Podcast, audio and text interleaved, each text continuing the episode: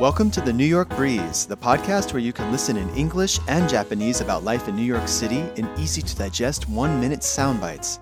I'm Chris in New York, and my co host in Japan is Shoko. クリスさん、よろしくお願いします。翔子が日本語でお手伝いします。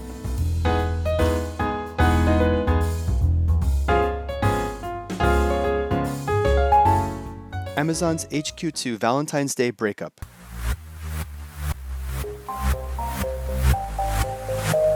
Last time we covered the Amazon HQ2 announcement, it was just Christmas Eve 2018.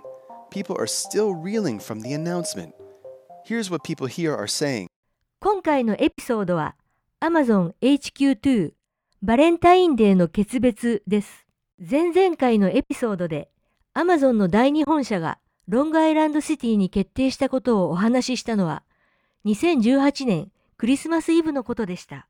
その後の思いもよらない展開に人々は今も動揺しています。今回は街の人々の声を中心にお伝えします。In a stunning reversal, on Valentine's Day of all days, Amazon called off the proposal to build HQ2 in Long Island City, Queens. An Amazon spokesperson explained Looking at the opposition and the timeline, we decided we don't want to work in this environment in the long term. バレンタインデーにアマゾンがニューヨークのクイーンズ、ロングアイランドシティに第二本社を作るという決定を撤回しました。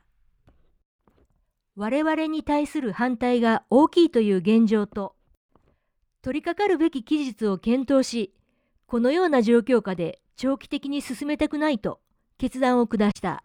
A friend who works in tech had this to say I'm a computer programmer who lives and works in New York. The prospect of Amazon coming to Long Island City was really exciting. It would have created a lot of new jobs in technology and also attracted other tech companies into the area. This would have diversified New York's economy and moved us toward future growth and innovation. IT 企業に勤務の私の友人の意見はこうです。これからアマゾンがロングアイランドシティにやってくると考えると本当にワクワクしました。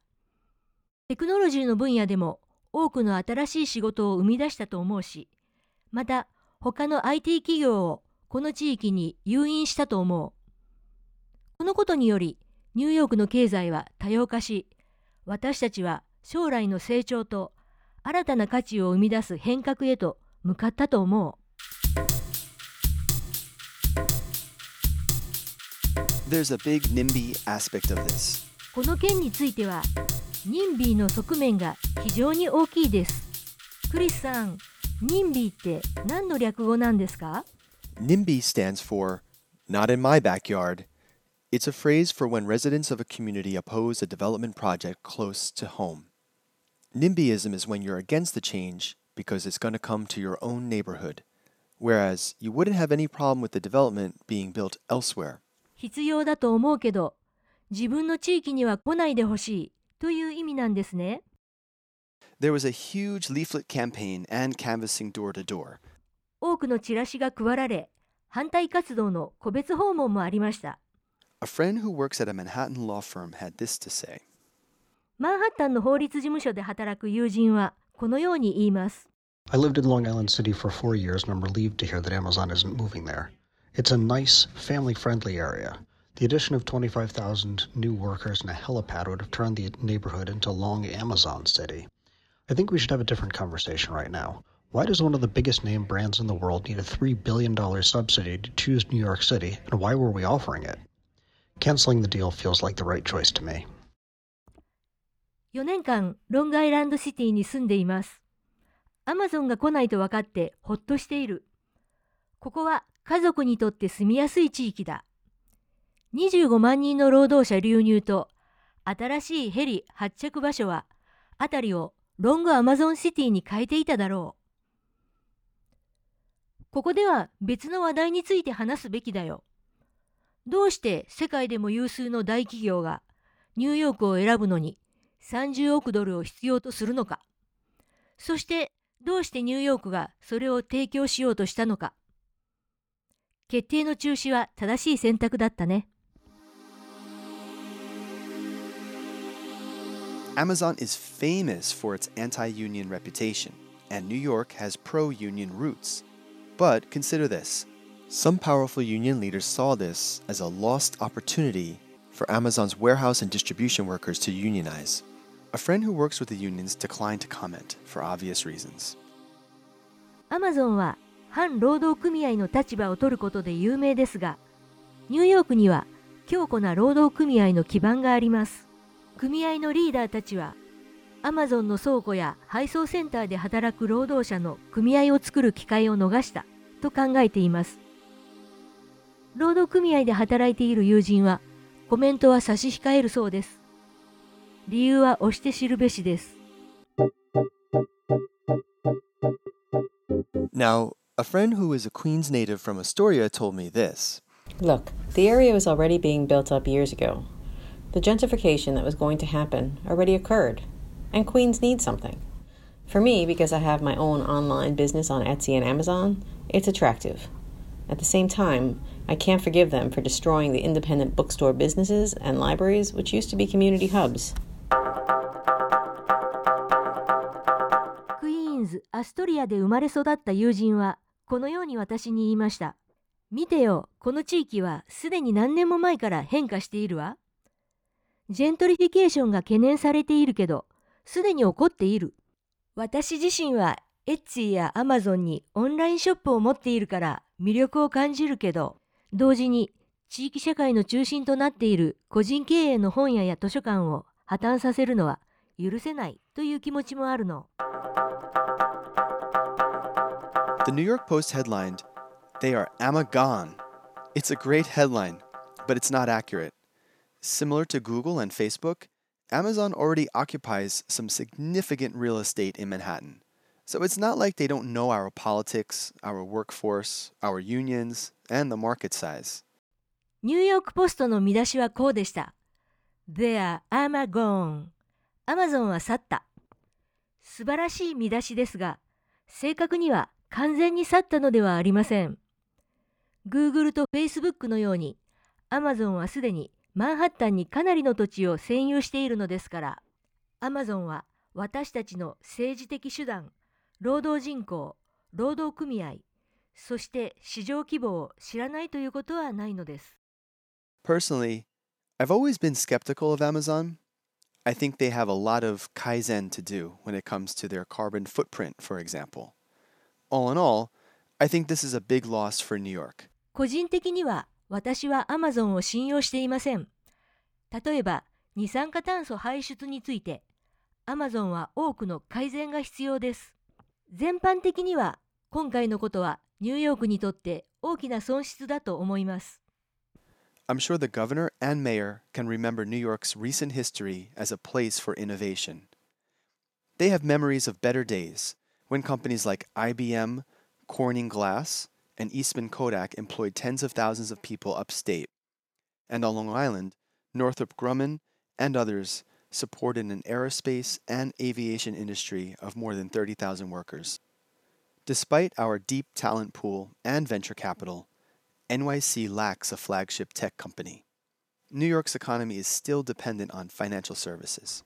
ニューヨーク州とニューヨーク市は対立することも多いのですが、今回は協力していました。 州知事と市長は、かつては技術革新の地であったというニューヨークの歴史を思い出していたのでしょう。IBM やコーニングガラス、イーストマンコダックが何万人もの人々を州北部で雇用していました。ロングアイランドではノースロップグラマンやその他の企業が3万人からなる航空宇宙科学や航空機産業を支えていました。豊富な人材やベンチャー企業に出資する投資会社があるのにもかかわらず、ニューヨークには中心的な企業がなく、今も金融サービスに依存しているのです。What's your opinion? What do you think of Amazon's business model? Do you have an opinion on their recent decision regarding HQ2? それでは、クリスさんの英語をもう一度お聞きください。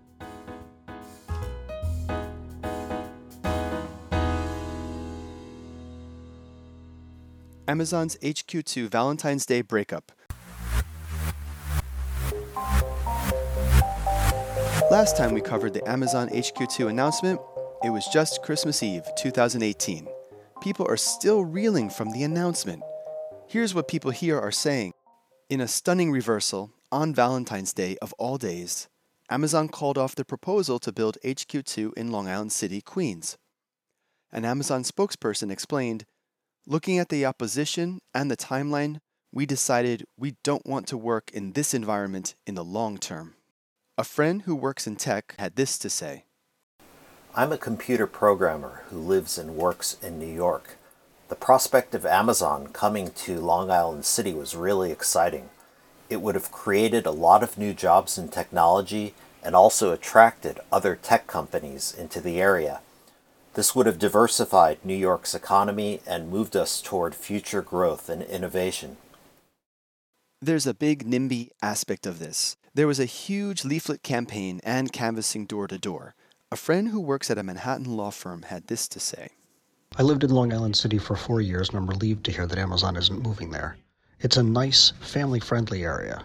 The addition of 25,000 new workers and a helipad would have turned the neighborhood into Long Amazon City. I think we should have a different conversation right now. Why does one of the biggest name brands in the world need a $3 billion subsidy to choose New York City, and why were we offering it? Canceling the deal feels like the right choice to me.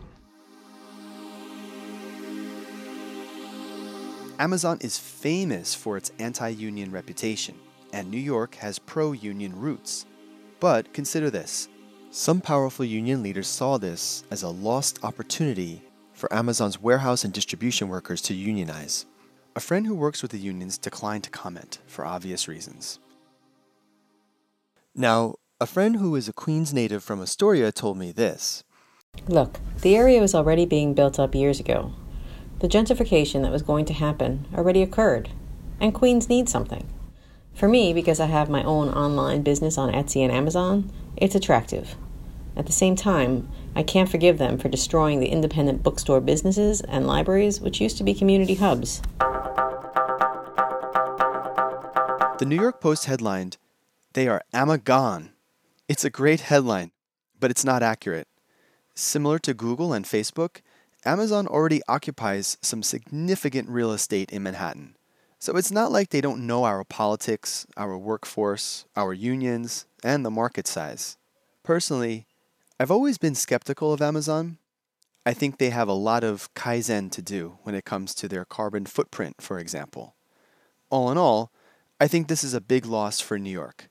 I'm sure the governor and mayor can remember New York's recent history as a place for innovation. They have memories of better days when companies like IBM, Corning Glass, and Eastman Kodak employed tens of thousands of people upstate. And on Long Island, Northrop Grumman and others supported an aerospace and aviation industry of more than 30,000 workers. Despite our deep talent pool and venture capital, NYC lacks a flagship tech company. New York's economy is still dependent on financial services. What's your opinion? What do you think of Amazon's business model? Do you have an opinion on their recent decision regarding HQ2? Thanks for listening to today's episode. You can find the links in the description section of our podcast. If you like what you hear, hit that like button and get subscribed. Until next time, peace. peace. Thanks for making it all the way to the end of this episode. Now it's time to bounce to the vocab. Announcement, development, innovation, subsidy, helipad, diversified economy not in my backyard. Skeptical. Independent bookstores. Libraries. Community hub. It's complicated. What's your opinion? Pro union. Aerospace and aviation industry. Reputation. Significant. Technology. Workforce Headline Accurate.